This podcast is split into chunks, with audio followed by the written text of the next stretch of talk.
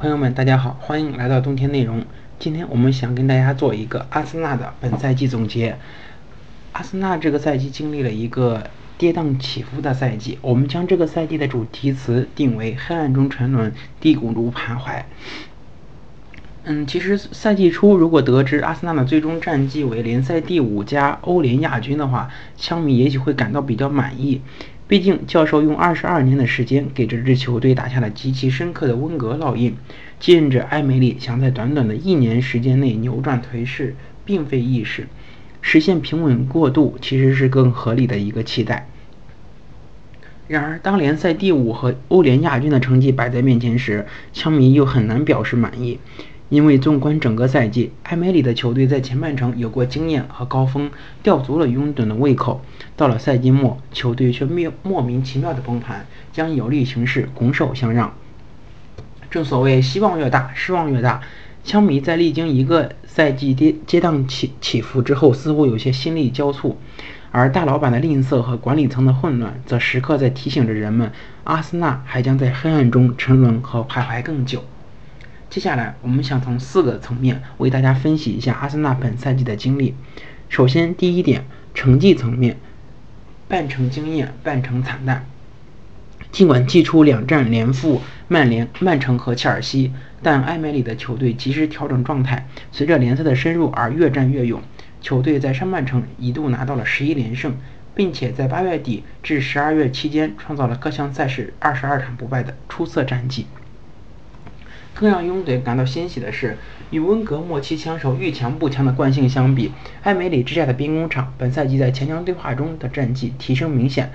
在本赛季的六强会战中，最终夺冠的曼城以二十五分高居榜首，亚军利物浦以十九分位位列次席，阿森纳则与切尔西同积十二分并列第三，只拿到七分的曼联和热刺双双垫底。与强敌会师中，最令枪迷感到酣畅淋漓的淋漓的较量，无疑是主场四比二大胜热刺一役。联赛第十四轮，北伦敦德比在酋长球场打响，奥巴梅扬帮助枪手首开纪录，但随后戴尔和卡恩的进球帮助热刺在走进更衣室前将比分逆转为二比一。半场回来，艾梅里连换两将，拉姆塞和拉卡泽特领命出场，正是这两人扭转了战局。下半场，奥巴梅扬、拉卡泽特和托雷拉先后建功，比分被定格为四比二。托雷拉进球后脱掉上衣狂奔庆祝，彻底点燃了现场氛围。这一画面也将长久留存在枪迷的看球记忆之中。然而，大胜强敌这样的美好回忆在本赛季屈指可数，枪手拥趸更多记住的还是球队的溃败。这些莫名其其妙的崩盘也实实在在地断送了球队的前程。赛季冲刺阶段，原本争四位置占优且没有强强对话考验的阿森纳被舆论广为看好，兵工厂只需正常发挥，拿拿下前四不成问题。艾梅里的球队却在最关键的时刻掉了链子，兵工厂在迎战水晶宫、狼以及莱斯特的三场比赛中接连败北，将前四位置拱手相让，玉成切尔西和热刺顺利晋级欧冠小组赛。联赛赛场吃瘪后。球迷寄希望于艾梅里能在自己十分熟悉的欧联赛场上一鼓作气，力挽狂澜。然而，出现在巴库决赛赛场上的这支兵工厂是如此的不堪一击，吉鲁头锤，佩刀出鞘。阿森纳后防线在切尔西面前显得老迈尔蹒跚，最终一比四完败于对手。第二个层面，我们想从战术层面进行分析，主要讲的是风格沿袭，实用高效。执教阿森纳的二十二年里，温格将兵工厂从一支打法粗犷、场面沉闷的传统英式球队改造为注重脚下、配合流畅的技术流技术流门派，艺术足球成为教授的鲜明标签。在接棒教授之后，埃梅里在战术战术上延续了艺术足球理念，并且对温格末期球队打法上的弊端加以改良，确保了整个战术体系更立体、更现代、更实用。艾梅里之下的枪手在进攻中保留了水银泻地的一脚传切配合，本赛季屡有此类精妙之作奉上。例如联赛第九轮三比一力克莱斯特城一役，厄齐尔、埃、呃奥巴梅扬和拉卡泽特在对方禁区前沿打出精妙配合，让观者惊呼：这才是阿森纳式的进攻。需要指出的是，相比以往，兵工厂的向向前意识更强，推进速度更快。阿森纳一度成为联盟中冲刺、冲冲刺跑次数和距离最多的球队。更为重要的是，艾梅里非常注重前场逼抢和压迫，他要求队员在对方半场完成反抢，并立即实施二次进攻。因此，本赛季我们可以多次看到奥巴梅扬和拉卡泽特两大前锋时常在对方三十米区域内抢下皮球，完成攻门。球队的压迫感和攻击性更强，这正是艾梅里为球队带来的新变化。受制于伤病情况的和对手特点，埃梅里在本赛季，呃，在三后卫和四后卫之间来回切换。从实战效果来看，三后卫应该是更适合当下阿森纳配置的体系。克拉西纳茨和贝莱林的边翼位组合一度成为球队球队的进攻利器，前压、下底、倒三角这样的打法曾经屡试不爽。可惜的是，贝莱林的重伤让球队的边路攻击力大大受挫。第三个层面，我们想讲一讲球员，主要是阵容残缺，残缺不堪一击。相比于温格，艾梅里显然更现代、更新潮，他的战术思路符合当下的足球潮流。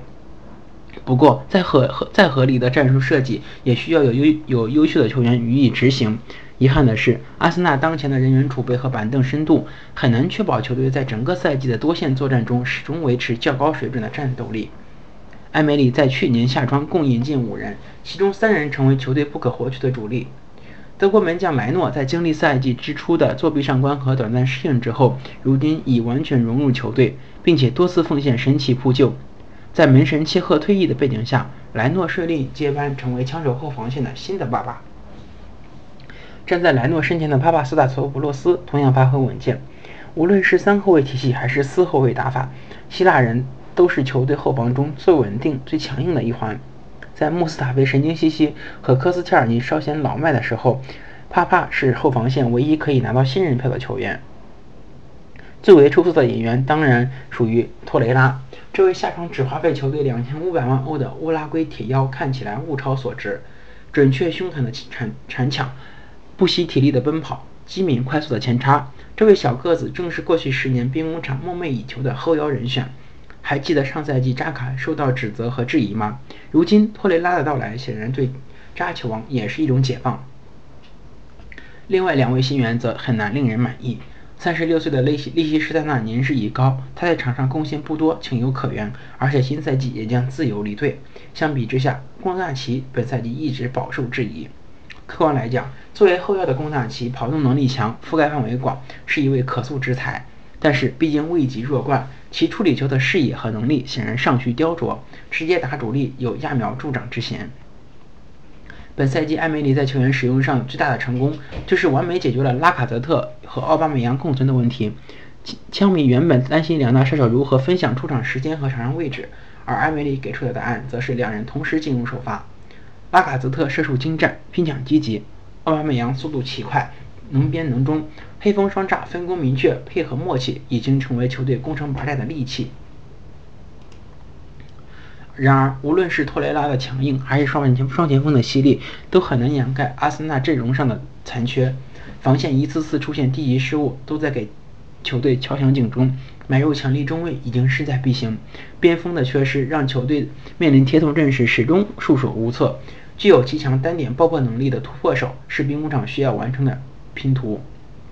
而在拉姆塞续约失败的情况下，谁来填补威尔士球星留下的中前卫空缺，同样需要俱乐部在转会市场上有所作为。